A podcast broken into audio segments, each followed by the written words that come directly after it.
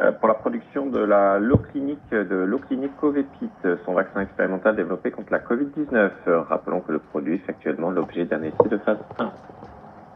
Adocia a annoncé mardi le lancement d'une étude clinique de phase 1 afin d'évaluer la pharmacocinétique, le contrôle glycémique et la tolérance de la formulation prandial biochaperone l'isprobranditine. Pour faire simple, en fait, ça permettra d'utiliser qu'une seule pompe pour administrer les deux hormones. C'est tout pour moi ce matin. Merci beaucoup. On enchaîne avec les recommandations broker du jour. Donc Rémi Cointreau, euh, JP Morgan a relevé son objectif de cours à 170 euros contre 165 euros. Du côté de Capgemini, HSBC relève son objectif de cours à 190 euros contre 180 précédemment. Euh, du côté de Kering, Morgan Stanley révèle son, relève son objectif de cours à 750 euros contre 620. Et enfin, ArcelorMittal, JP Morgan maintient sa recommandation à l'achat.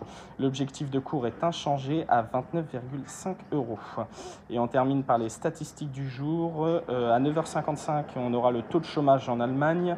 À 11h, les indices de prix à la consommation en juin pour l'Europe. À 14h15, les emplois non agricoles aux États-Unis. À 16h, les promesses de vente de logements neufs en mai, toujours aux États-Unis. Et on terminera la journée à 16h30 par les stocks de pétrole brut aux États-Unis. C'est tout pour moi ce matin. Euh, je laisse la parole à Thierry pour le, le comité d'investissement. Oui, bon.